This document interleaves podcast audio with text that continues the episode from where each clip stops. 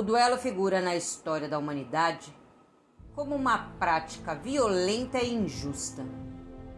Por muito tempo, as legislações admitiram esse genuíno resquício de barbárie. Ele consistia na exaustão do mais destemido e descontrolado orgulho, embora travestido de honra. Sua lógica era de que a honra se lavava com sangue. Entretanto, o homem verdadeiramente honrado não precisa matar ninguém a fim de atestar sua qualidade. A honra é um atributo espiritual de quem cumpre todos os seus deveres, inclusive os de humanidade. E é desumano matar alguém, por mais grave que seja a ofensa recebida. Quando se admitia o duelo, era considerado prova de coragem dele participar. Na verdade, tinha-se apenas exibicionismo social e a arrogância, sem qualquer preocupação ética. Dualista treinado não passava de um homicida. Ele se lançava na espreitada ciente da sua supremacia. Já o que aceitava o desafio, sabendo-se em desvantagem, cometia suicídio. Ambos violavam os códigos divinos. Teriam tempo de se arrepender do orgulho a que se entregavam? É, esta prática infeliz deixava viúvas e órfãos, por cujas dores e provações os dualistas no futuro responderiam. Lentamente a legislação humana evoluiu. Hoje não há mais duelo. Entende-se que a honra não se conquista ou se mantém à custa de homicídios ou suicídios. Mas a criatura humana é sempre herdeira de suas más inclinações.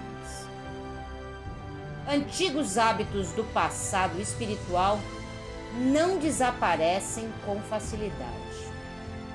Orgulho, arrogância, prepotência, egoísmo, ódio e ressentimento são vícios que ainda pesam fundo na economia moral da humanidade.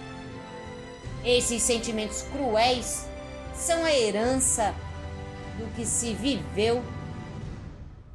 Superá-los é o dever de todo homem, comprometido com os ideais de paz e redenção. Como visto, Hoje não há mais duelos de vida e morte, mas as criaturas permanecem em digladiar-se por bobagens. Embora não armados, tais confrontos permanecem bastante nocivos. Eles tiram a paz e semeiam tragédias. No lar, no ambiente de trabalho, no meio social, os indivíduos se melindram com grande facilidade.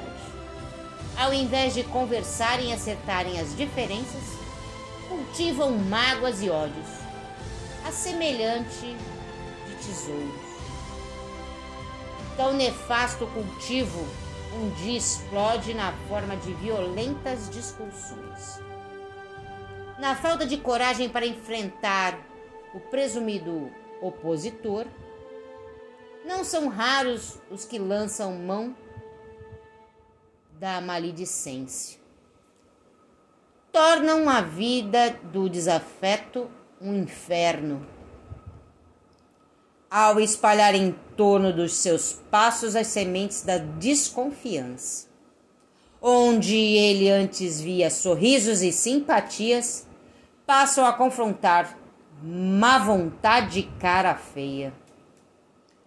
Há ainda quem duele mentalmente, desejando mal àquele que supostamente o ofendeu. Os pensamentos negativos, por suas vezes, atingem o destinatário. Se este vibra em faixa equivocada e também se entrega ao remonque. Mas sempre emprestam a atmosfera espiritual de quem o emite e geram mal-estar e enfermidades. Ciente desta realidade, presta atenção a como você reage a provocações e desentendimentos. Sabe que há mais coragem e sabedoria em relevar do que em revidar as ofensas. Cesse com o triste hábito de duelar e ofender e passe a perdoar e compreender. Uma vida honrada é a melhor resposta às provocações. Pense nisso.